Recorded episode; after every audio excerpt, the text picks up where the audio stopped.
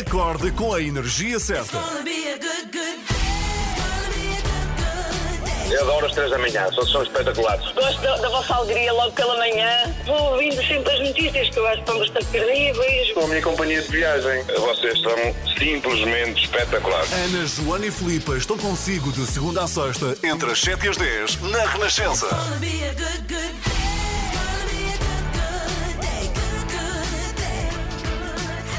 E hoje já é 27 de maio. Estamos quase no fim do mês. E no dia 27 de maio de 1977, é quase uma capicua, a banda eh, com o maior sucesso, mas com a carreira mais curta de sempre, lançou aquela que seria a música mais controversa da história do Reino É tudo Unido. mais, É esta tudo banda mais. é muito intensa. Embora eles tenham durado dois anos e meio. Falo de Sex Pistols e a Hum. sua God Save the Queen. Que vamos ouvir aqui. Vamos. Ah! Pararara.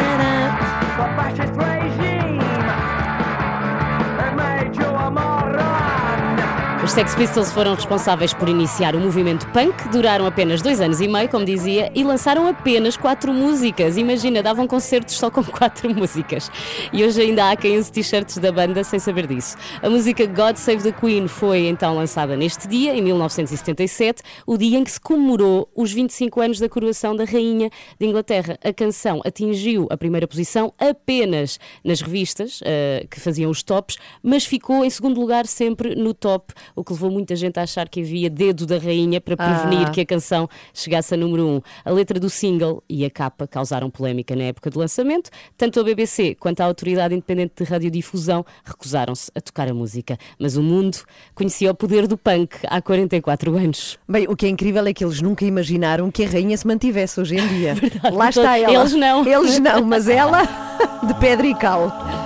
Muito bom dia, seja bem-vindo se chegou a hora amanhã, agora, manhã de quinta-feira, são 7 e 17 somos às 3 da manhã, ficamos aqui consigo até às 10 e como sempre temos muita coisa. Para começar, depois das 7 e meia, vamos aqui receber alguém com, que, com quem temos muita vontade de falar. É uma pessoa que percebe muito de sono, é um terapeuta do sono, na verdade é pneumologista e especialista na medicina do sono. Ele chama-se Tiago Sá. Não havia melhor dia para ele vir, na verdade, porque estamos ótimas para sermos estudadas nesse sentido. Esta hora sim, aliás, o Tiago podia explicar-nos como é que é, não é? Como é que é, pessoas que acordam cedo começam, podem, lá está, não estou a funcionar. Podem começar Podem a funcionar começar logo a bem. funcionar logo bem às Sim, sete da manhã. Eu acho que ele temos que fazer essa pergunta, tem de ser Sim, a primeira. Vai ter que ser. Mas a verdade é que temos pela frente esta maratona de rádio que acontece já nos dias 16, 17 e 18 de junho, portanto, falta menos de um mês. E o compromisso é que às 3 da manhã não vão dormir durante mais de 50 horas. Uhum. E nós precisamos muito de truques, de dicas para Sim. conseguirmos fazer isto. E para nos mantermos de pé, no fundo, Eh, porque isto me parece muito pouco saudável, Ana. Não só tu, há ouvintes que ligam para aqui a dizer, têm Preocupados. certeza, preocupados a dizer, têm certeza que vão fazer isso, porque, porque isso se calhar não é assim tão saudável quanto isso. Vamos saber. Mas vai ter que ser, é um compromisso Sim. e vai ter que acontecer. E na história da humanidade, quantas pessoas já fizeram diretas, não é? E estão cá para contar. 50 horas, sim. 50 horas não sei, mas. Mas precisamos também de si, quem nos está a ouvir, é com certeza que há pessoas que estão acordadas à noite, se tiver assim algum truque que nos possa emprestar ou Uhum. Fazem, dar. fazem muitos turnos, Sim, não dormem muitas vezes. Agradecemos muito. É, este Tiago Sá, este senhor que é especialista na medicina do sono, é, enfim, terá com certeza respostas a esta questão. Eu tenho uma pergunta que é: se eu começar já a dormir muito, não, Hum. Não, é? isso não acontece. posso acumular descanso? Não, isso é o que se diz às mães antes de serem, antes de terem Dorme os filhos. agora Dorme muito." agora que não vais conseguir dormir depois. Como é que eu durmo agora? Não, mas isto faz realmente mal. E depois, se eu descansar a seguir a isso, posso repor. Hum, sim, se consegues Sim. voltar ao que eras, não é? Sim. Há quanto tempo demoras até voltares a. Eu acho que não, não recuperas nunca. Enfim, eh, são coisas a perguntar ao Tiago depois das sete e meia. Também temos o nosso explicador, já lhe vamos contar do que é que vamos falar no nosso explicador nesta manhã de quinta-feira. Mantenha-se connosco, estamos também no Facebook, no site da Renascença, rr.sapo.pt e cá estamos nós com a Joana Marques de férias esta semana. Também merece. Ou seja, é, merece mais ou menos. Vamos pensar. Ela basicamente fugiu, mas vão ser manhãs um pouco mais agradáveis, isso com certeza. Isso de certeza, sim. Cá estão os tribalistas para ouvir na Renascença. Os tribalistas a tocar aqui na Renascença. Muito bom dia, 7 horas 22 minutos. Ora bem, nós temos aqui um tema chato no explicador desta manhã. Sim, mas que tem de ser falado. É complexo, é um dos temas que podem encontrar na capa do Jornal Público nesta manhã. É um barómetro que acabou de ser publicado de internamentos sociais. O que é que isto significa? São, pode explicar. Sim, os internamentos sociais são eh, aquelas pessoas que têm alta nos hospitais, mas que não têm para onde ir. Então permanecem nos hospitais e, claro, são um problema que tem custos também para, para o Estado e para o Sistema Nacional, Serviço Nacional de Saúde. E então vamos falar sobre esses internamentos sociais, eh, possivelmente saber quantas pessoas são Sim. essas que, E que têm soluções é alta que e que não podem haver? vir para casa. Agora, repara, não é? Vamos pensar neste cenário de pandemia, em janeiro, fevereiro, que falávamos Que é que hospitais a aconteceu? abarrotar, com pessoas que estão lá. Isto, isto é terrível. Isto, eu não, não sei a ti, mas aperta-me muito o Sim, coração sim, pensar numa bastante. pessoa que está num, num hospital Imagina. por necessidade e depois não, não tem onde ir. E lá está, são os chamados internamentos sociais, dos quais falamos depois das sete e meia da manhã. Sobretudo, o que é que falta para estas pessoas poderem sair dos hospitais? 7 horas 23 minutos.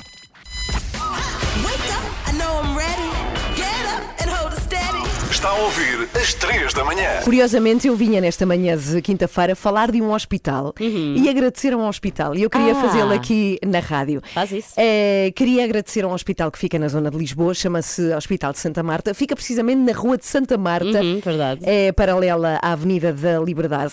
Porque eu tenho um familiar que tem que levar muito assiduamente a este hospital, por necessidade. E ir a este hospital com este familiar que não, não se pode mexer é muito complexo. Sim, porque há aqui uma série de coisas que é preciso fazer. Então é assim: o que eu tenho que fazer é eu tenho que ir de carro à porta e pedir ao segurança para me deixar ficar ali à porta, porque há a entrada de ambulâncias. Eu não Sim, posso sim. ali de repente meter o carro Mas à a, frente da a porta. rua também não tem muito por onde A fugir, rua não é é? minúscula, a, a rua é estreitíssima, está cheia de comércio, tem um hotel, nunca há sítio para estacionar, é muito difícil.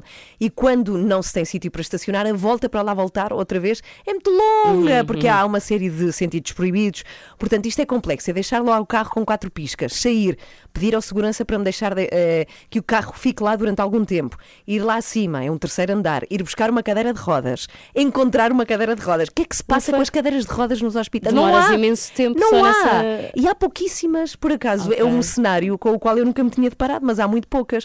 Procurar uma, estão ocupadas, não há, têm que andar em especialidade em especialidade. Olá, A roubar favor, a cadeiras uma- uns aos outros. Pessoas que nunca, Ah, essas pessoas nunca me viram na vida. Olá, meu, eu tenho aqui uma pessoa que tal. Ah, apanhar uma cadeira de rodas, a esperar pelo elevador. Há poucos elevadores, há alguns que não funcionam e há uma um limite de pessoas no elevador, não é? Também não Exato. se pode. Descer, meter esta pessoa na cadeira de rodas, subir lá à consulta, voltar a descer, pegar no carro, ir estacionar e ir ter à consulta outra vez. Isto podia ser infernal, na verdade, e demorar não muito é. tempo. E não é porque as pessoas que trabalham no Hospital Santa Marta são de uma gentileza, de uma humanidade, de uma compreensão, de uma simpatia, de um sentido de humor até Ai, que que me comove, a sério. E é por isso que eu queria falar disto aqui nesta manhã. É que todas as vezes que vou, infelizmente são algumas vezes, são várias vezes por mês, eu penso nisto. Eu penso, estas pessoas são tão magníficas, são tão queridas, é auxiliares, é- são os enfermeiros, são os médicos, são os seguranças, é toda a gente. Dentro toda a gente toda aquela complexidade de coisas que tens de fazer, eles acabam por são, tornar tudo são muito tão mais simples. compreensivos, sim, ajudam tanto e, sobretudo, têm muita graça. Eu ontem estava a ouvir, bom. porque depois passo lá algum tempo à espera que esta pessoa seja eh, vista pelo médico, faça Uhum. análises regulares. Então eu fico a ouvir as pessoas o que é que se passa no hospital e eu estava a ouvir um auxiliar a meter-se com uma senhora que também estava sentada Uhum. numa cadeira de rodas a fazer análises e ela só se ria. Eu pensava, isto é espetacular, porque curar não só passa por medicinas e medicamentos, Ah, claro passa por empatia e passa afetos. também por afetos também. Portanto, muito obrigada aqui eh, da rádio, é um caso muito pessoal, mas ontem partilhei isto em redes sociais e há muita gente que me veio dizer o mesmo. É verdade, confirmo. Neste e é bom teres partilhado isso isto. aqui nas redes sociais, porque parece que quando é para falar de, de hospitais, obviamente, eh, há sempre coisas muito más a dizer. E há. As pessoas são E muito. E há. E na mas só há. partilham. Claro que há, Sim. Uhum. mas só partilham essas coisas. E às vezes não partilhamos esse lado mais, mais humano e melhor. Sim, muitas vezes as coisas más que há não têm a ver com as pessoas que lá trabalham, têm a ver Exatamente, com, com o o sistema de saúde muito A curto e muito pequeno Uhum. para o país que temos. Eh, Portanto, há filas enormes, o SNS está a abarrotar, mas muito obrigada porque há gente que trabalha em saúde muito boa, muito válida e que torna a nossa vida e dos pacientes muito melhor. Portanto, muito obrigada. Obrigada. 7 e 27. Estas são as 3 da manhã. Comece o seu dia connosco na Renascença. Manhã em que acordamos com esta notícia da Marquise de Cristiano Ronaldo. Eu eh, Não sei. não sabes nada? Não sei então, nada, o- então é assim, o Cristiano Ronaldo tem, por acaso estava a pesquisar Tem quantas casas, quantas casas, não é estranho essa notícia, É. quantas casas tem Cristiano Ronaldo? Casas. Deve ter ah, imensas, não é? Sim, deve- uma, em ca- uma em cada país, portanto. Não, Ele deve ter em Espanha, de certeza. Em Espanha, Em Itália, Inglaterra, acho que já vende, Inglaterra. em Inglaterra acho que já não tem, que Tem vendeu. aquela no Jerez, Sim, que, tem que no acho que também vendeu. Madeira, na Madeira Na tem que ter, Madeira. obviamente, claro que sim. Em Lisboa Os tem. hotéis não contam. Eu acho que não, não são. Estou a falar de Vamos para residência 5 ou mesmo. 6. 5 ou 6 casas. Eu acho que tem mais. Eu acho que deve ter. Estou a falar a sério. Eu deve ter de 10 a 15. Ai meu Deus, Não sei, tanto. mas pronto, estamos aqui a, a- enfim, a um- com números por especular. alto, sim, a especular. O que se passa é que ele tem uma casa na Rua Castilha, em Lisboa, Uhum. e uma das notícias desta manhã é que ele fez uma marquise de 7 milhões, que é inacreditável. Ah, mas ele, ele podia fazer a marquise. Eu pensava que me ias dizer. Ele fez uma marquise e não tinha autorização. E, e parece que não tinha, Ah, parece que não pois. tinha para fazer aquilo que fez. Pois. E então os vizinhos estão incomodadíssimos Se porque a fachada 7 mudou. milhões, deve ser gigantesco. É inacreditável. O que é que ele pôs nesta. De certeza Foi que não para pôr a pôs aquele- máquina de lavar. aqueles alumínios. Ah, estás a dizer. marquise. Eu acho que é para guardar. a- a- é a casa das máquinas. É uma coisa brutal, tem piscina e não sei o quê, Ah, e árvores ok. e arvoredo. Então, mar- o conceito de marquise para Cristiano Ronaldo é um bocadinho diferente. Vai, Mas vai acho- além. Dá, dá para ver da parte de baixo aqui da rua. Então vamos se- todos à Rua Eu- Castilho Eu quero ver, eu quero olhar para cima e ver como é que é a Marquise Cristiano Ronaldo.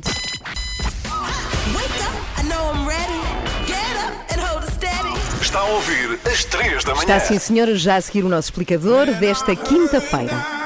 A verdade é que veio toda a gente ver a Marquise Cristiano Ronaldo.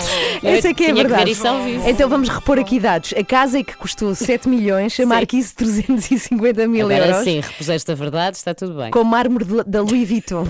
A sério. Mármore com o símbolo da Louis Vuitton. Por não favor. vamos gozar, cada não, um faz não, com o dinheiro aquilo não, que não. quer. Até porque temos assuntos sérios para tratar. Vamos eh, em frente com o nosso explicador desta quinta-feira.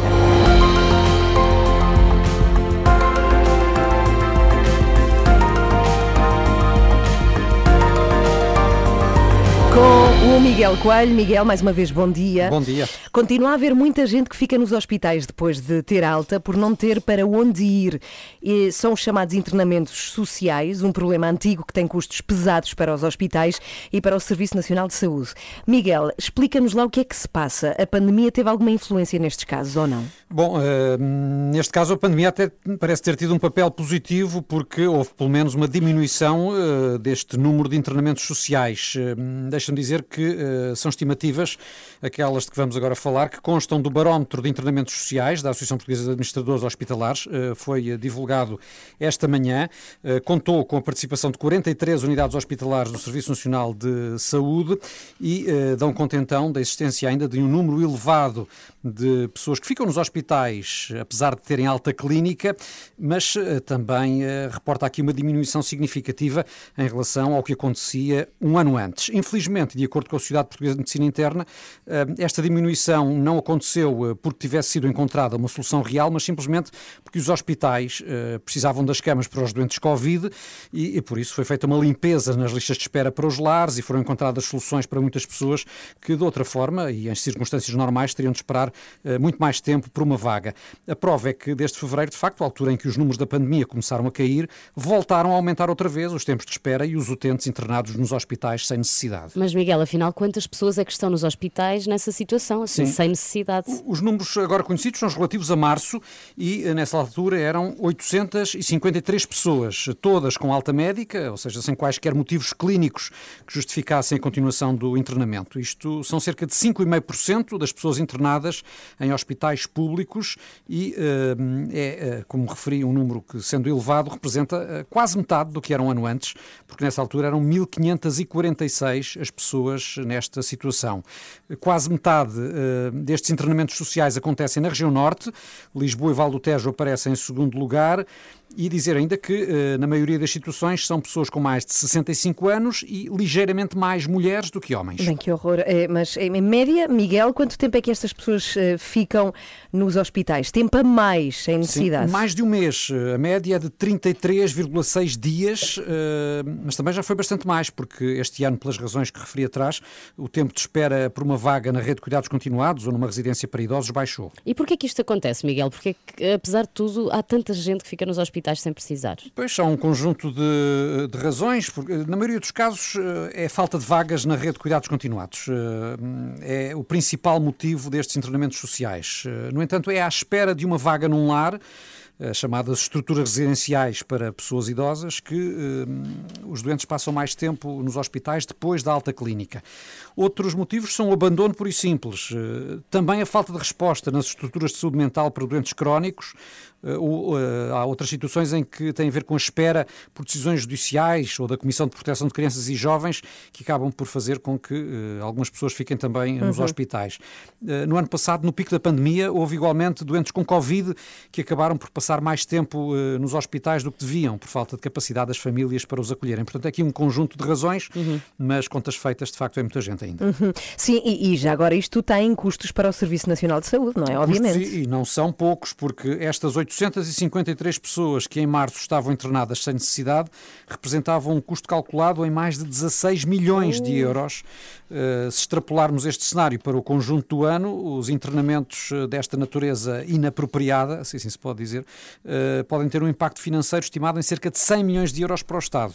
É de facto muito dinheiro. E no ano passado foi ainda mais, porque o custo chegou aos 184 milhões de euros.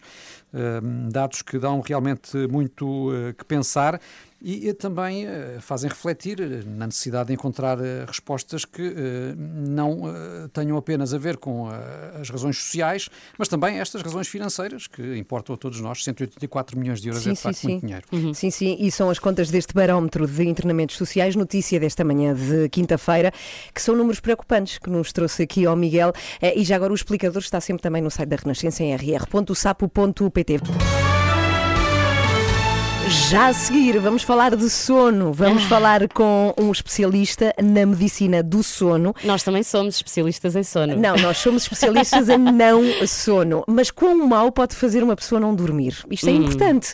E eu gostava de saber também se há horas obrigatórias para dormir. Há quem diga que dorme pouco e há quem diga que precisa de dormir muito. Sim, tu, tu vês que as pessoas dividem-se em dois, não é? Há dois tipos de pessoa no mundo: as que dormem 6 horas e estão impecáveis, as que precisam de 12 ou 13 e mesmo assim às vezes não andam muito bem. Dormiu a semana inteira, se pudessem. Mas há uma questão, por acaso, eu ontem questionava-me que é, há uma hora que eu tenho mais sono, que é a hora do almoço. Eu, é a hora em que eu fico Assim, mais. Porquê, não é? Porquê? Porque todas as- todo o teu oxigênio se concentra para fazer a digestão. Espera, espera, mas aqui é que está a questão. Eu tenho que falar com o Tiago, independentemente de eu almoçar ou não. Quando eu falo da hora do almoço, é uma, duas da Mas é tarde. porque o teu corpo sabe, ela devia Ah, estar a comer. tá eu, vou, eu vou já pôr o oxigênio todo no estômago. E à noite, que é a hora em que eu precisava de ter sono Não para ir à cama cedo, não tenho. Como é que se pode solucionar isto? Vais perguntar ao Tiago, E eu vamos, sei. Pois, vamos falar com o Tiago, sobretudo porque temos aí 50 horas pela frente sem dormir nesta emissão de rádio, dias 16, 17 e 18, nas três por todos.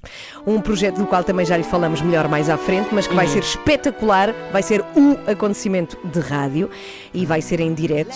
Em Lisboa. Ainda estamos na ressaca. Esta música é tão gira. Mas podes dizer, no começo parece. Parece amar pelos dois. Sim, de Salvador Sobral. Não sei se nunca reparou. Eu vou pôr.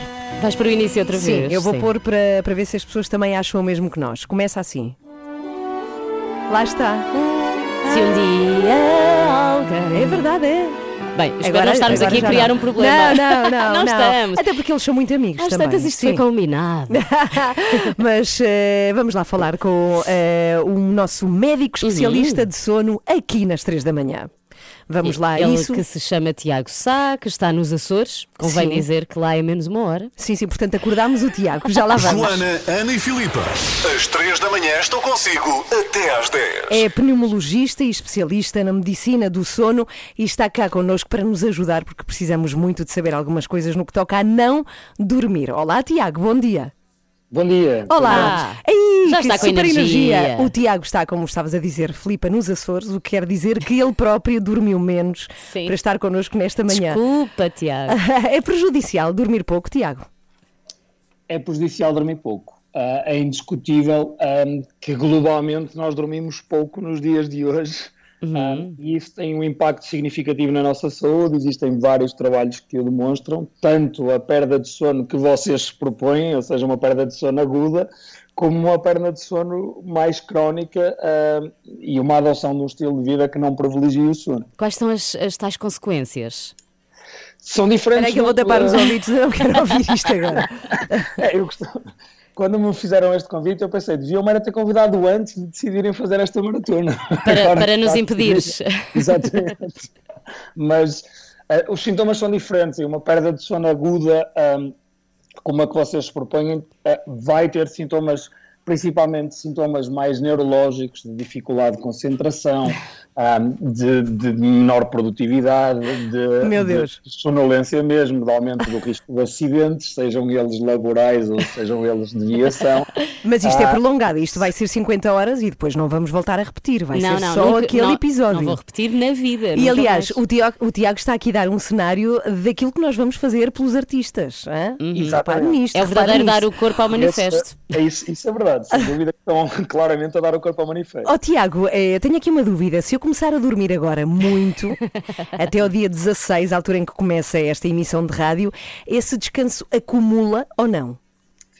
Globalmente, nós costumamos dizer que, que não se compra sono. ah, Hum. E globalmente isso é verdade. E nós devemos ter horários regulares de sono ao longo da semana, dias laborais e não laborais, ah, e do- adormecer grosseiramente à mesma hora e acordar grosseiramente à mesma hora. Mas, por outro lado, ah, por exemplo, os ultramaratonistas, aquelas provas de, de dias e de, e de centenas de quilómetros, ah, acabam por, para se prepararem para a prova, ah, encontrar diferentes estratégias. E existem trabalhos científicos que foram estudar os, os padrões de sono destes ultramaratonistas e perceberam que aqueles que antes da prova aumentaram o seu tempo total de sono e, e que tentaram fazer isso, ah, de acumular ah, horas de sono, acabaram por, ah, de, de forma estatisticamente significativa, terem melhores resultados na prova. Portanto, Ok, mas tendo em conta que nós aqui nos levantamos às 5 e meia, não sei se vamos conseguir fazer isso, Ana. Deitamos-nos mais cedo, mas são boas notícias. Este Pois banco são, de sim. sono que eu não fazia ideia que podia resultar. Eu também achava que não resultava. Aliás, eh, vou aproveitar para fazer aqui uma pergunta mais pessoal, Tiago, porque eh, eu sou mãe desde 2017, já fui mãe duas vezes entretanto. eu e... vou ser este Ah, pronto, então vai experienciar exatamente aquilo que eu estou a experienciar desde 2017, que é dormir aos bocadinhos. Isso, que consequências é que poderá ter também esta, este tipo de privação de sono em que não dormimos tudo logo de uma vez? Na verdade, hum, o, que nós, o que nós sabemos é que os resultados mais robustos encontramos nos trabalhos em relação à quantidade de sono e não tanto à forma Ah, como é esse bom. sono é obtido. Por outro lado, hum, existem, por exemplo, em, em jovens universitários, ah, trabalhos de, de performance e de sucesso escolar e de performance desportiva, por exemplo, nos Estados Unidos, naquelas equipas de desporto, nomeadamente de basquete universitário e etc., ah, que está também demonstrado que, que o sono durante a noite e o sono regular durante a noite acaba por ter resultados mais benéficos do que o sono fragmentado. Mas uma das formas que, que nós recomendamos para quem ou, por exemplo, ah, trabalha por turnos ou por Sim, alguma que é que razão, recomenda? alguma dificuldade, é isso. É, é- o, o mais importante é tentarmos atingir uma quantidade de sono regular que seja adequada às nossas necessidades. Ok. A possibilidade de fazer uma cesta para recuperar esse tempo. As cestas ah, são muito, a reação às cestas é muito variável de, de- de indivíduo para indivíduo. Eu defendo as cestas e são ótimas. E para nós Eu são ótimas também. São Muito- ótimas para os miúdos, porque assim nós podemos fazer outras coisas. Tiago, muito obrigada por estar connosco aqui nesta manhã. Tiago Sá, Ora é. pneumologista, especialista na medicina do sono, que nos trouxe boas novas. Portanto, temos já Filipa ir eh, e o recado é para a Joana também, que ir dormir para começar a acumular horas de descanso para esta E maratona. cestas na vossa maratona. Obri- Ok, ah, não obrigada. podemos. Obrigada, Tiago. Beijinhos. Acorde com as 3 da manhã, na Renascença, das 7 às 10. São 8 e 11, hora de cuidar da sua pele com lift integral da Liarrac. Lift integral da Liarrac para perda de firmeza, rugas e relaxamento. Joana, Ana e Filipa.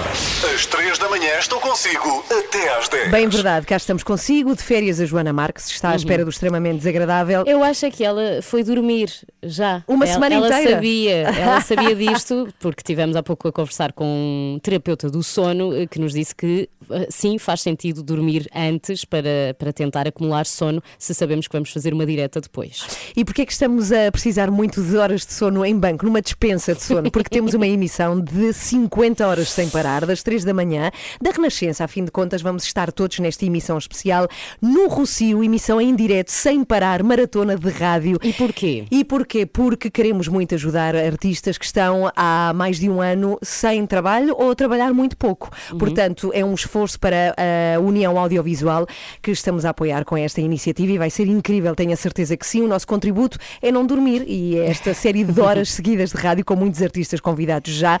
Uma das artistas convidadas e confirmadas vai falar connosco já a seguir. Portanto, em vez do Ah, extremamente ela dar a desagradável. confirmação em direto? Vai sim, senhora. Vamos ter um momento extremamente agradável já a seguir. Não vamos dizer quem é já. Não, não, não, não digo. Mas é uma super artista, é um nome grande fora de Portugal também. Canta bem, dança Canta, bem. está quase a ter bebê. Ah, acho Também. que aí já deste uma ótima Achas? pista. Ok, vamos saber quem é, já a seguir. Agora, Simple Red na Renascença com este Stars. Simple Red toca na Renascença. Bom dia, boa quinta-feira e aproveite bem porque esta é a última semana de maio Eh, e porque isto passa a correr. Estamos em junho! Estamos em junho e eu estava aqui a ler Deus! uma notícia que diz o seguinte: qual o signo do zodíaco mais afetado pela entrada de Sol em Gêmeos? Portanto, Deus. Sol está a entrar em Gêmeos. Ok, para o signo Gêmeos, não é? E é do signo Gêmeos, eu sou conhecida porque sei o signo de toda a gente. Ah, pois é, é. a convidada que temos para ouvir agora.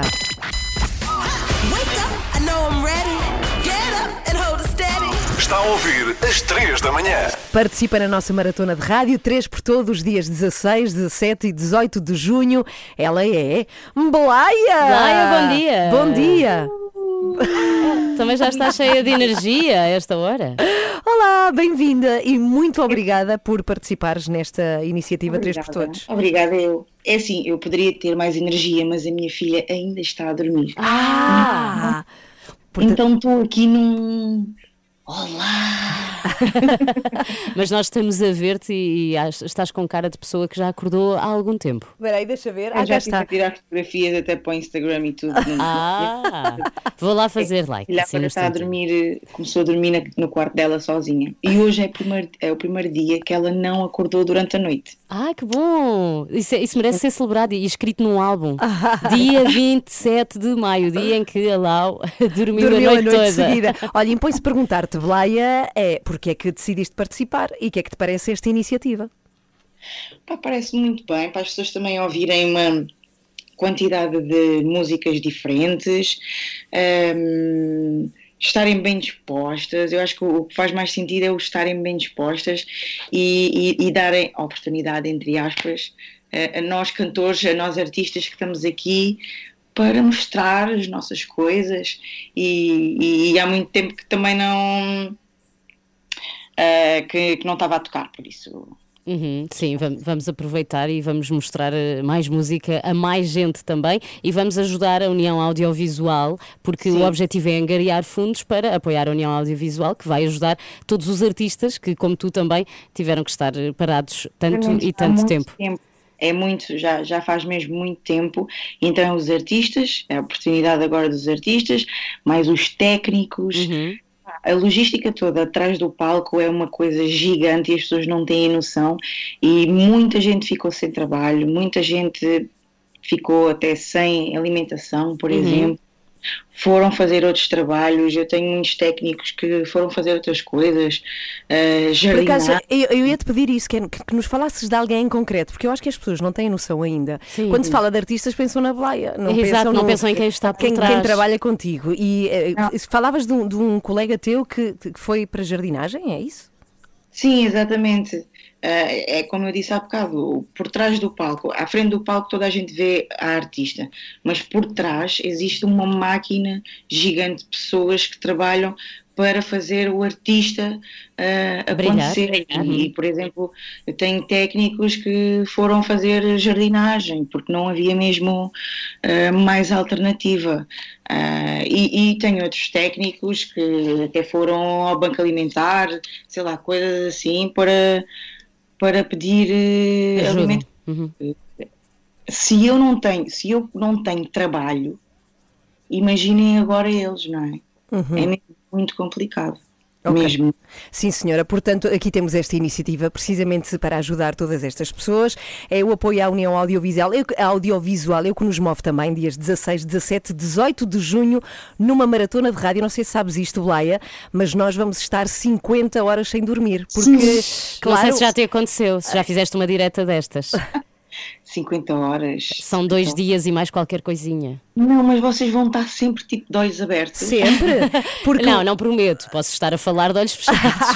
Mas o compromisso é às três da manhã fazerem esta emissão de rádio sem parar, ou Sim, seja, sim. nós não podemos parar. Aliás, nunca. contamos contigo, Laia, que também vais passar por lá, não é? Agora que sabemos, para, sei lá, se calhar ao dançar e ao cantar conseguimos aguentar-nos um bocadinho Eu melhor. vou-vos dar, eu prometo que vou-vos dar muita energia para vocês aguentarem até às últimas horas, mas é, é muito difícil. Sim, mas Mas- também estamos a, a tentar perceber como é, que, como é que vamos tornar isto mais Não, fácil. não, vamos ser capazes, vai acontecer. Obrigada, Blaia. Obrigada, Blaia. Blaia, beijinhos. Artista confirmada nesta maratona de rádio, 3 por todos. Dias vale sempre a pena recordar: 16, 17 e 18 de junho, na Praça do Rocio, em Lisboa, num estúdio que a Renascença vai lá colocar. É, vai ser toda a gente da Renascença a participar nesta emissão especial Uhum. e nós não vamos dormir. Vai ser incrível. Essa já começa a ser o, Vai ser o slogan. incrível. Nós não vamos dormir. A Filipa vai ter muitas saudades dos filhos, já, Já- está a já sofrer. Uhum. por antecipação. E eu vou Sim, já, puxar já por lhes vocês. dei pulseirinhas para eles se lembrarem da mãe, Oh, na minha ausência. Aqui está a Blaia para ouvir nesta manhã de quinta-feira. Esta música chama-se Ok e é nova. A Blaia vai estar connosco no 3 por Todos. Esta é a Blaia com Ok, acabadinho de confirmar a sua presença no 3 por Todos, nesta maratona de rádio. Por acaso não estamos muito habituados a ouvir a Blay assim, nesta versão mais Pois calminha. é, mais calminha, é verdade. Mas eu acho que ela vai cantar as músicas mais animadas quando estivermos lá, porque precisamos, precisamos Ah, de arrebitar. Precisamos assim de cafeína em modo musical. Em Muito modo bom dia, música. 8 horas e 25, seja bem-vindo. Somos às 3 da manhã e eu queria dizer que me assustei muito com uma notícia que li Ah. ontem, porque eh, aconteceu a uma senhora, um bocadinho longe, é nos Estados Unidos, mas Uhum. é algo que me pode acontecer a mim certinho, certinho. E a muitas outras pessoas também. Então, esta senhora é texana, é do Texas, Uhum. casou. E então teve que atualizar os seus dados pessoais, nomeadamente a carta de condução, passou de solteira para casada. Uhum. Ok. E quando foi mudar os seus papéis no registro, ela descobre que era criminosa, portanto tem registro criminal. É verdade, e ela não Isso fazia pode ideia. acontecer, Pode acontecer. A mim pode acontecer. E eu já vou explicar porquê. E precisamente com este crime. Ah, A não sério, vais- não eu cometi, é o eu crime? cometi- vou já, claro que sim, eu cometi este crime. É que esta senhora não devolveu uma cassete de vídeo de um filme que alugou em Coitada. 1999. Mas o clube de vídeo já fechou, já não, Não existe. interessa, mas ela tem uma mancha criminal. Ela foi incriminada por não ter devolvido. O filme é Sabrina Aprendiz Ah. de Bruxa. É tudo bom nesta história. Ela aluga este filme há 22 anos em formato VHS. Bem, isso é uma conta já. Ela ficou com uma conta para pagar de 60 dólares antes do videoclube fechar. Mas ela ficou com uma mancha no registro criminal por causa disso. E eu quero dizer que eu própria, aliás, já o disse aqui, já confessei, Uhum. tenho uma cassete do filme Beleza Americana também, do videoclube Oasis, nas Ok. Palmeiras, em Oeiras, que nunca devolvi. Portanto, o ex-dono do Videoclube Oasis já sabe onde anda a beleza americana. Pelo menos é um filme oscarizado. É melhor Sim, que a ao menos isso, Sim, mas lá sim. tem, é uma coisa que eu não é consigo deitar relíquia. fora. Não deites, claro. É, então. Porque pode acontecer eu um mas já dia não, tens devolver. leitor, mas já não tens leitor Já de não VHS. tenho VHS, mas a cassete lá está. Mas olha, em tua defesa, para que limpes essa mancha criminal, tu devolves taparoeiros. A Ana devolveu-me uma taparoeira ontem. Uhum. Ao menos Portanto, isso. eu acho que há aqui isso. a lei da compensação a funcionar para ti. Agora, a minha questão é: eu acredito muito, muito, muito que alguém que nos está a ouvir tem cassete VHS também em casa de um videoclube, videoclube. que nunca, eh, enfim, teve de volta a sua cassete. Eu tenho a certeza que todos Claro nós que sim. temos. Tu não, porque não alugavas filmes Não, não, em não. Eu- Eu tenho videoclubes. DVDs e CDs de amigas que não Agora, devolvi. ah, lá está. Mas as longas tardes a escolher filmes de VHS em videoclube já Era um ninguém nos clássico. tira. Foi tão Era um bom. clássico. Era espetacular. Portanto, já sabe, se tiver um- uma cassete VHS, não deite fora, por favor. Pode ser ter de obrigada a devolver. Quando e como quiser. No Facebook, no Instagram, no Twitter. A Renascença está sempre consigo. Temos coisas muito importantes para lhe dizer já a seguir e é que eh, vai arrancar, arranca hoje, aliás, em todo o país, uma nova campanha do Banco Alimentar contra a Fome e todos sabemos, sentimos, vemos eh, e conhecemos pessoas que por causa da pandemia ficaram com uma situação ainda mais frágil e pessoas que tinham uma situação normal que ficaram com uma situação mais frágil. Daí ser tão importante esta campanha. O lema é À nossa mesa há sempre lugar para mais um e vamos explicar-lhe tudo, como é que pode participar, qual é o objetivo, já a seguir com o Miguel Coelho aqui na Renascença. Bom dia! This is the life, Amy MacDonald. Bem, eu soube há um mês, até partilhei convosco. Partilha convosco aqui nas três da manhã, nas conversas que temos depois do programa, a situação de um amigo de um amigo, portanto é uma pessoa que Sim. existe, que é, é próxima de mim, empresário de sucesso e que por causa da pandemia teve de fechar alguns negócios e ficou Uhum. sem nada ao ponto de estar a pedir ajuda aos amigos para comer, coisas assim, uma coisa assim muito, muito dramática. Dramática. E a verdade Uhum. é que nós temos visto todos eh, este tipo de situações agravadas eh, ou até eh, promovidas pela pandemia, não é? Com cada vez mais pessoas a precisar de ajuda e de terem ficado com situações lá está dramáticas por causa deste último ano e meio. E todos eu acho que nos questionamos como podemos contribuir, como é que podemos ajudar de alguma forma estas situações. E a resposta, talvez uma das respostas, chega hoje porque arranca mais uma campanha do Banco Alimentar contra a Fome, Miguel, e também é uma forma de todos nós podermos contribuir, não é? Sim, porque de facto são muitas as famílias que nesta altura passam dificuldades, eh, umas com situações que já vinham de trás, muitas outras agravadas pela pandemia. E o lema é justamente à nossa mesa há sempre lugar para mais um, o que dá bem a noção daquilo que podemos fazer para eh, ajudar a, a comunidade, no fundo, a ultrapassar esta eh, fase tão difícil eh, que eh, o país, eh, não só o país, mas neste caso estamos a falar de Portugal, claro, enfrenta. Esta campanha do Banco Alimentar pretende sensibilizar a população para contribuir no apoio a essas famílias que vivem situações de carência alimentar e é uma campanha que vai decorrer nos próximos 10 dias, só que por causa da pandemia, eh, lá está, não vamos ter a tradicional recolha feita por voluntários nas grandes superfícies, vamos sim ter eh, vias alternativas eh, para contribuir, é o que explica Isabel Jonet, a Presidente da Federação Portuguesa dos Bancos Alimentares contra a Fome. Eh, os bancos alimentares começam hoje mais uma campanha de recolha de alimentos. Eh, infelizmente ainda não podemos ter os nossos voluntários eh, nas superfícies comerciais, porque as medidas de segurança assim o recomendam.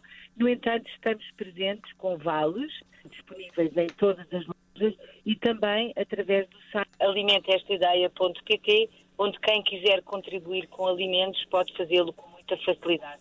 Portanto, como ouvimos, os donativos podem ser feitos através de vales disponíveis nas caixas dos supermercados eh, e até é mais fácil, não é? Do que eh, ter de andar a encher o saco e a transportar os pesos. Cada vale eh, tem um código de barras específico associado aos produtos que se pretendem doar e, para além disso, eh, se calhar ainda mais cómodo, é, é- é também possível fazer donativos através da internet na página alimenteestaideia.pt. Sem dúvida. E só para que tenhamos uma ideia, eh, Miguel, no ano passado foram ajudados muitos portugueses ou nem por isso? Hoje são números gigantes. Eh, Foram distribuídas quase 30 mil toneladas de alimentos. Eh, Estamos a falar de mais de 160 toneladas por dia que saíram dos armazéns dos bancos alimentares.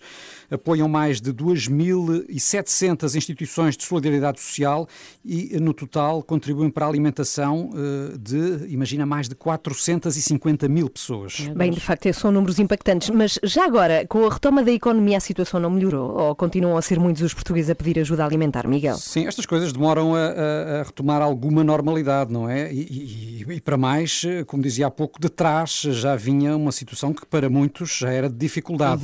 Mas, de facto, mesmo com estes sinais de alguma retoma, continua a ser eh, muita gente que precisa de ajuda e assim vai continuar a ser durante vários meses. É pelo menos esse o alerta que Isabel Joné também deixa aqui na Renascença.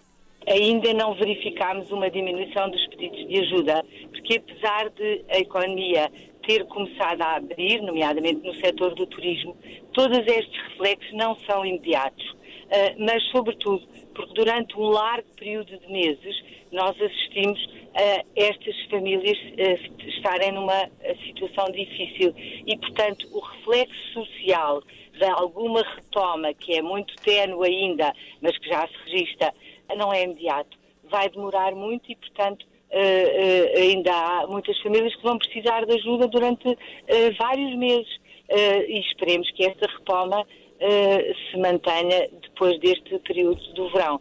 Portanto, é para já no campo da esperança que estamos, não é? De que a economia Sim. continua a recuperar depois deste eh, embalo inicial que parece eh, começar a registar, mas eh, muita gente continua a depender desta ajuda para eh, continuar, a, a, neste caso, a alimentar-se. Exato, mas só para percebermos melhor, Miguel, quais são as necessidades destas famílias? Porque para pedirem ajuda alimentar é porque naturalmente não devem ter, por exemplo, um emprego estável Sim, e muitas outras não têm condições. por isso simplesmente emprego, outras eh, o emprego é, é precário eh, e eh, o que têm sim, porque essas estão sempre lá, são as habituais despesas de casa que muitas pessoas não conseguem pagar, é também o que relata Isabel Joné. Estas famílias têm muito tipo de necessidades e têm carências alimentares, mas têm também outro tipo de necessidades, uma vez que eh, muitas vezes tinham créditos, têm as rendas de sua casa, têm as contas de água, luz.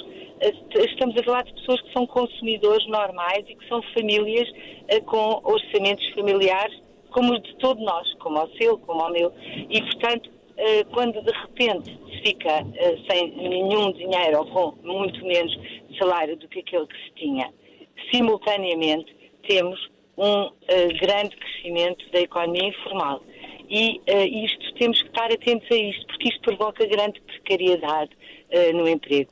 A presidente da Federação Portuguesa dos Bancos Alimentares contra a Fome, ouvida aqui pela jornalista Beatriz Lopes, no dia em que arranca então esta campanha, e portanto toca ajudar. Toca a nossa ajudar. mesa a sempre lugar para mais um, Sim. seja através dos vales dos supermercados ou eh, na internet, na página alimentestaideia.pt. Aqui ainda por cima podemos fazê-lo agora, sentadas aqui nesta mesa Verdade, do estúdio, portanto estou. vamos a isso. Alimente essa ideia.pt. Nesta campanha, à nossa mesa há sempre lugar para mais um.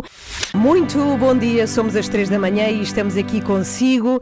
Agora tenho uma notícia para partilhar eh, contigo, Filipa, e Então, com toda a gente que nos estás com um ouve. ar muito Vem, sério. porque me preocupa muito esta notícia. Tu também vais ficar bastante chocada com o que aconteceu no país vizinho, em Espanha, num sítio chamado Gavá, fica em Barcelona. Uhum. Temos jovens a jogar futebol, digo jovens porque era juvenis, de facto. Um jogo de futebol a acontecer, com os pais a ver, os pais das crianças, óbvio, a apitar o jogo. Está uma árbitra chamada Nerea. E de repente, uma série de familiares destas crianças começam a insultá-la com frases como. Bonita vai buscar a pá e a vassoura. Ah! A sério, isto está a escandalizar a? Espanha inteira. Tenho o som aqui para provar, já lá vamos. Cuecas a um euro, há uma pessoa que grita, para além de outros insultos mais feios que não quer dizer, Exato. embora vamos ouvir já a seguir em espanhol. Obviamente a rapariga está de rastos, diz que fica com medo no final do jogo e o mais escandaloso é que estes insultos super, super racistas e vergonhosos são ditos não só por homens, mas sobretudo por mulheres. Cá está. Em espanhol. Vai buscar a vassoura. Sim, sim. Olha. Opa, este foi um insulto, peço desculpa, peço desculpa ter passado na rádio. E aqui há pessoas que dizem calma, calma que são crianças. Claro. Sí, pero no queda bien. Não fica bem, diz aqui um senhor. De Eu estou todo, a rir, não mas fica não tenho- nada bem. Pois Sabes fica, que não. isto, ah, ah, eu já percebi, porque também já assisti a muitos jogos de crianças, os pais ficam sempre muito exaltados porque querem sempre que os seus filhos não sejam prejudicados. E isto acontece muito ah, nos jogos com crianças, mas normalmente com árbitros homens. E quando há árbitros homens, há aquelas também. Excessos. ofen- não, aquelas ofensas específicas. Sim, ah. E agora, como são mulheres, ah, são essas ofensas também. Agora, sim, mas sobretudo isto é super machista. é horrível. Super machista, é, é, horrível. terrível. E por parte está das ser- mães, que vergonha. Agora, este caso chegou aos programas desportivos, também há em Espanha, aos gritos e tudo, é igual que, que em Portugal. e chegou lá e o apelo que se está a fazer é que sempre que houver este tipo de casos, se denuncie. O mais importante é falar-se disso, denunciar em todo o lado, redes sociais, Sim, não eh, podemos deixar que se na comunicação social. Não, de facto é mesmo isso, mas cá está, é um caso que está aqui a escandalizar Espanha e que está em todos os jornais por esta altura, porque aconteceu Ainda ontem. bem que alguém filmou, ah, ainda bem que temos o som. Mas é brutal, não é? Sim. Dire Straits para ouvir nesta manhã de quinta-feira. Esta chama-se Walk of Life. Bom dia. Começa o seu dia com as 3 da manhã e fica par com o mundo na Renascença. E já a seguir, Filipa, vens-nos falar de quê? Vou falar de uma coisa que estive ontem a fazer com os meus filhos, que é reutilização de caixas de cartão. Ah! Porquê? É uma coisa que eu acumulo muito em casa e tu se calhar também, Ana, porque recebemos muitas encomendas É online. verdade, sim.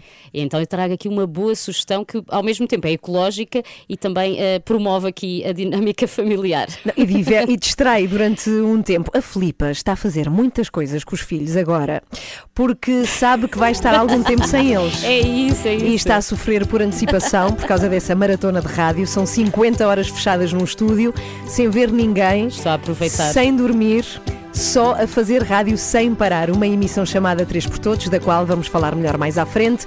Agora, Wonderful Life é Black, aqui na Renascença.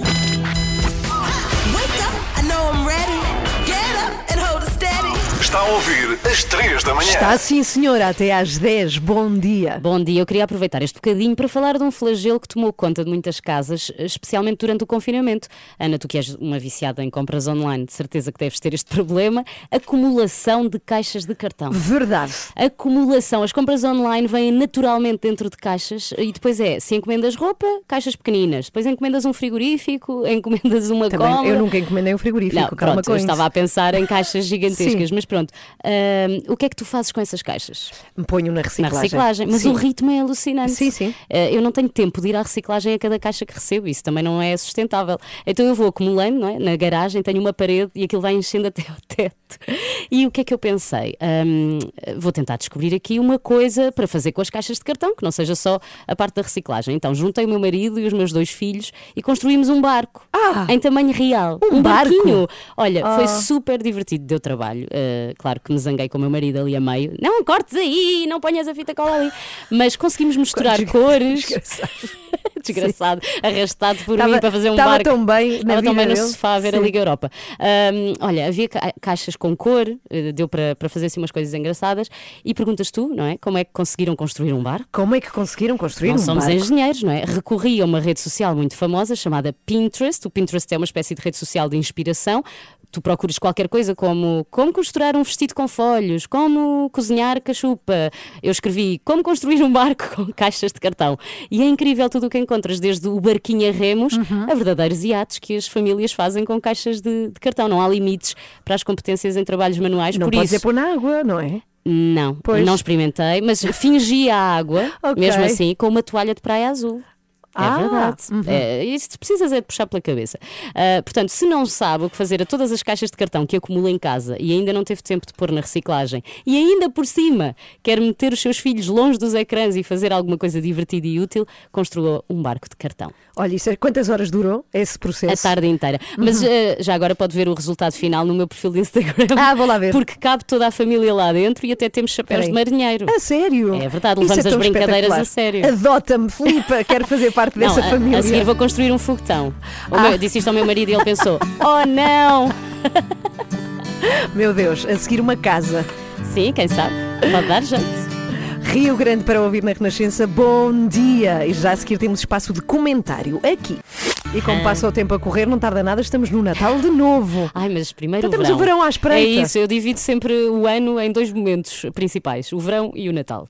Bom, vamos lá eh, ao nosso espaço de comentário. Já temos connosco Graça Franco, é sempre à quinta-feira e também às terças. Já agora, olá Graça, bom dia. dia. Bom dia. Bem-vinda. E o Miguel Coelho, que também está connosco. Miguel, hum, enfim, vamos ter uma conversa com a Graça mais do que nunca às direitas. Às direitas, mas com derivações ao centro-esquerda. Isto numa referência ao que disse Rui Rio no encerramento da convenção do Movimento Europa e Liberdade. O líder do PSD recusou que o partido seja rotulado de direita eh, e eh, disse que, eh, na verdade, o quadrante fundacional do PSD é o centro-esquerda.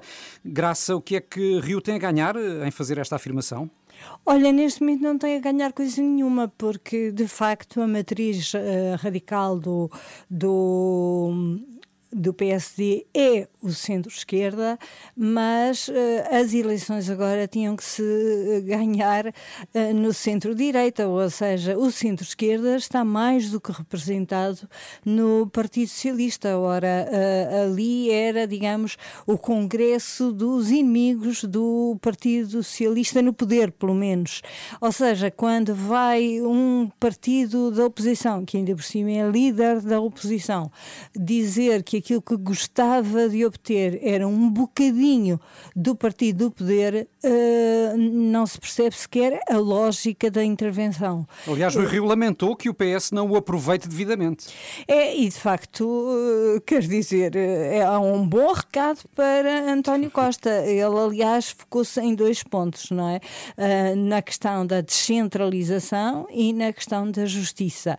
E ambos têm, de facto, coincidido, até no ataque à, à comunicação social, diríamos, eh, têm coincidido absolutamente. Mas também colocando-nos do lado António Costa, o que é que tem a ganhar? se o Partido eh, Social Democrata lhe dá sempre a mão nestes temas. Portanto, também não se compreende eh, porque é que António Costa. eh, Precisaria de fazer mais alguma coisa do que aproveitar suavemente, sempre que o Partido Social Democrata lhe é necessário, aproveitar esse apoio. Hum.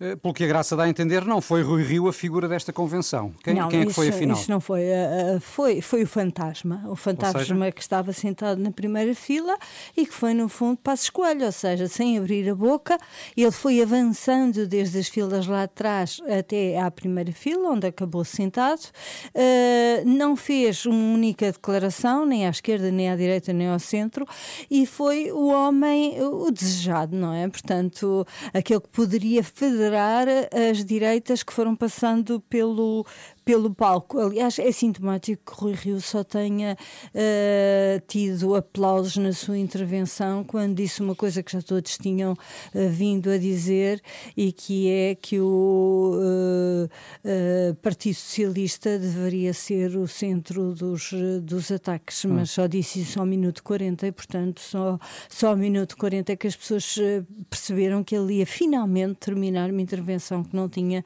digamos, nem princípio, nem meio, nem fim. Aliás, várias pausas de Rui Rio, não sei se eram à espera dos aplausos, se eram à espera de acabar a intervenção, que o moderador lhe dissesse, olha, acabou o tempo. Sim. Quem, quem também passou pela, pela convenção eh, do Movimento Europa e Liberdade foi Coutinho de Figueiredo, que é eh, o entrevistado desta semana do programa Hora da Verdade, da Renascença e do Público, e eh, onde manifesta disponibilidade para acordos nacionais com o Chega e o PSD, à semelhança do que eh, já acontece nos Açores.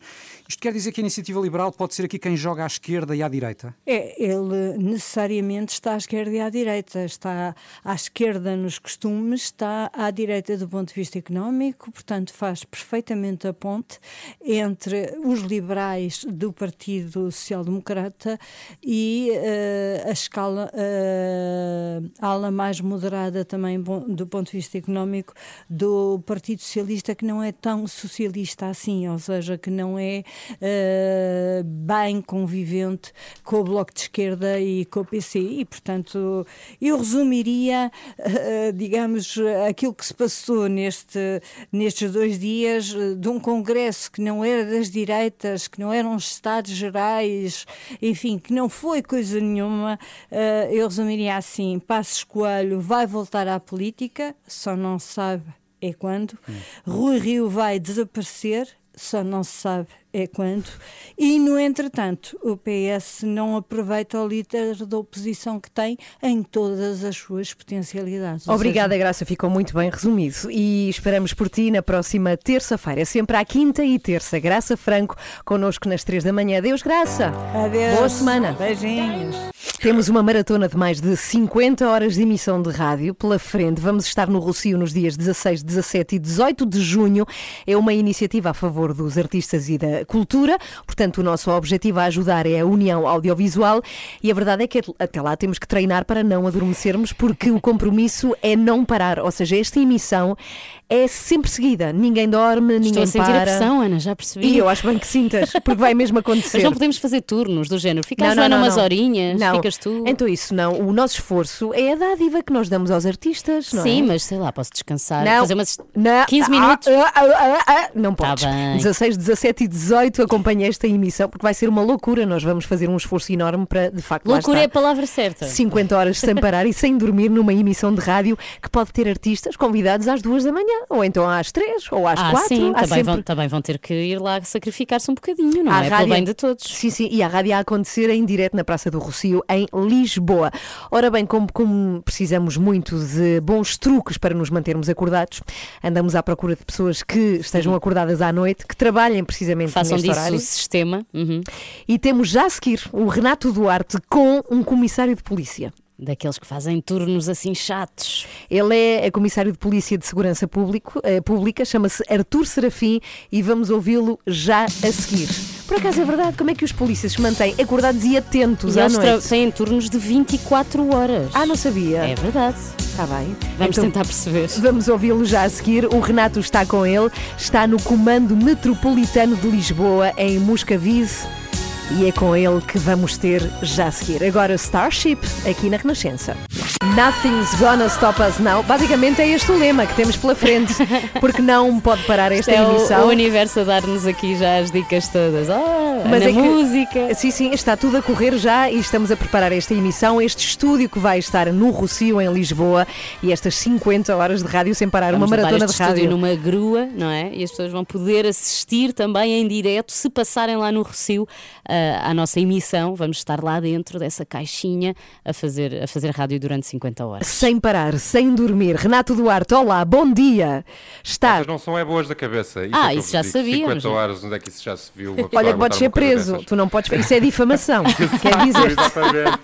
Exatamente. Olha, mas diz-me a experiência de rádio que quando estamos muito, muito cansados, eu não sei se essa também é a vossa experiência, é quando sai melhor. É Saem quando as melhores coisas. tudo, Uhum. Exatamente, ficas sem Tem- filtro. fim- sem filtro. Diz- Toda a gente adora ver um acidente, não é? É a mesma coisa. Exatamente, exatamente. Então, tu estás com um comissário de polícia, não é? De segurança pública, é o Artur, Uhum. O Artur Serafim, Serafim. que nos pode contar como é que ele faz para se manter acordado à noite. Já nos deu aqui algumas dicas, já me deu aqui algumas dicas enquanto estávamos à conversa, falou-me sobre a alimentação. É muito importante. Olá, Artur, bom dia. Olá, muito bom Comissário Bom dia. Artur, peço desculpa, estou a falar com a, com a autoridade, estou aqui com grandes confianças.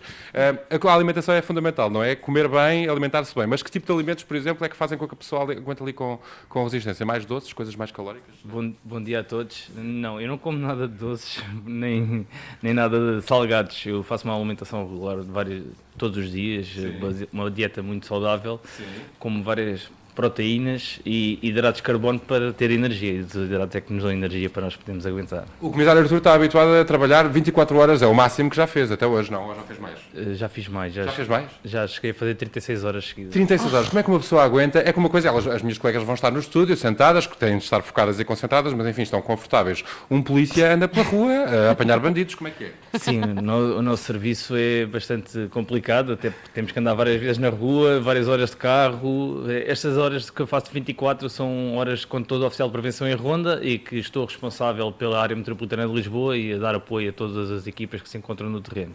36 horas foi uma vez exemplo de uma- um serviço que tive. eh, Torna-se bastante complicado, chega-se ali a uma altura que já não conseguimos mais. Qual é a altura em que não conseguimos mais? Qual é a hora crítica? Fale-me lá. Quando estou de 24 horas, para mim a hora crítica são as últimas 3 horas, a partir das 5, 6 da manhã, em que não temos já quase energia nenhuma e de repente o corpo ativa novamente. Então, mas como é que ele faz? É comer bem e mais? Comer bem, descansar bem também antes de começar, também é outra das dicas que nos pode dar, não é? Sim, eh, antes das 24 horas, no dia anterior, temos de descansar eh, pelo menos as 8 horas para podermos aguentar o resto do dia. Oito, um bocadinho mais, se calhar não. Não, não dá, não dá. A nossa vida hoje em dia não dá para dormir 8 horas seguidas. Mas depois, se a pessoa percebe que, não, que, que se vai abaixo, não é? Já não dá para ir dormir aquilo, nem descansar aquilo que já devia ter descansado. O que é que faz? Bebe café? Muito? Não, exatamente, é isso. Portanto, dormir bem, descansar bem. a- a- as últimas duas, três horas são a hora mais crítica. Boa alimentação. Que mais dicas é que nos pode dar práticas para aguentar ali durante aquelas horas todas? Ok, é, nos momentos que nós conseguimos ter uma pausa eh, em que não há tanto serviço, conseguir repousar, aproveitar esses momentos para repousar, estar descansado, eh, a relaxar sem pensar em trabalho. É, para mim é, é a parte mais importante. Mas não dá, não é? Não, quando não, nada não dá e temos que continuar ativos. Eu diria que uma das dicas também muito importantes é confiar nos colegas, não é? Quando um está mais cansado, o outro toma ali as rédeas e vice-versa. Vocês aqui também utilizam essa, essa técnica. Sim, convém. Convém, tem que haver esse espírito de equipa, união e confiar no, no mais próximo para o serviço continuar. São às três, não têm mais ninguém à vossa volta, meninas, portanto é confiarem umas nas outras, Não, descansar vamos- muito bem, Vamos ter lá corneta- cornetas. Vamos estar de mãos dadas, de mãos dadas a passar Exatamente. energia umas às outras. Quando uma bater assim com a cabeça no microfone, a outra vai lá e apanha e pronto, e assim se fazem Oh, 50 Renato. horas por uma grande causa. Tenho, tenho uma curiosidade, sendo que o nosso comissário, o, o nosso, ou seja, não é? O Arthur que está aí ao pé de ti, Já é nosso. eh, faz muitas horas à noite. Eu gostava de saber se se cumpre aquela imagem clássica dos filmes, que é ele dentro do carro com um donut e um café. Pois. Um dono tinha um café dentro do carro e o seu colega a fazer a ronda. Cumpre-se a imagem. É. É, o estereótipo. É mais ou menos assim, não é? Por acaso não bebo café, portanto Qual é o donut favorito? não tenho. Não como doces, não como doces. Mas já agora queria aproveitar para aplaudir a vossa causa e desejar força e boa sorte às meninas. Se precisarem de ajuda durante duas, três horas, eu posso lá ir ajudar. Ah, por Ah, favor. Comissário queremos. Arthur Mas eu quero. para fazer um dos turnos, já viste? Passo por lá, Praça do Rocio, a partir de dia 16 até dia 18, pode ser? Está combinado. Está combinado. Ah, Irei fazer uma bom. visita. Oh, Arthur, está combinado, eu quero tê-lo lá. Está combinado. Tá também, bem? para me sentir mais segura. Arthur Serafim, comissário da Polícia de Segurança Pública. Renato, beijinhos, adeus. Beijinhos, meninas, até já. O dia desta ação magnífica e espetacular. Proteínas e hidratos, proteínas e hidratos. e não, não açúcar. esquecer. O açúcar, não tomar açúcar é muito importante. É ótimo, é, tem de ser. Porque depois tens um sugar rush e depois logo a seguir uma queda, Queda gigante. livre, 16, 17 e 18 de junho, no Rocio, em Lisboa, 50 horas de rádio sem parar. A Fátima Paulino é nossa ouvinte, esteve muitas horas sem dormir, mais de Quantas? 24. Ai, ai. Ela já nos conta tudo já a seguir. É porque ela telefonou e deixou-nos a história para nos dar força. Vamos ouvir a Fátima Ou já a não, seguir. ou para nos deixar ainda com mais medo. Não. Whitney Houston agora aqui nesta manhã de quinta-feira. One moment in time. Bom dia. Ai, grandes pulmões. Whitney Houston tinha, tinha. Já não tem. 10 para, os de- 10 para as 10, muito bom dia. Então vamos lá ouvir a Fátima Paulino, é nosso ouvinte aqui das 3 da manhã e diz-nos no que toca à emissão 3 por todos isto. Olá, Fátima. Ok, a solução para vocês conseguirem ficar acordadas 50 horas eu não sei, mas eu sei que tive uma vez eh, 30 horas sem dormir porque fiquei durante o dia com os meus filhos. Eu fui trabalhar à noite desde as 6 da tarde até às 9 da manhã, ou seja, já tinha estado acordada das 7 da manhã do dia anterior. Meu Deus. E voltei a ir para a cama no outro dia às 10 da manhã. Eu só sei que quando me deitei, às 10 e meia, 11 horas do outro dia, eu estava cansadíssima. Foi muito complicado. Portanto, vocês com 50 horas não estou a ver como é que vai ser, mas desejo-vos muita sorte. Eu não queria estar no vosso lugar, porque eu sou uma dorminhoca. Beijinhos, um bom dia. Nós depois só aparecemos em setembro. Conclusão, vai ser uma tragédia, não é? Uma tragédia em direto.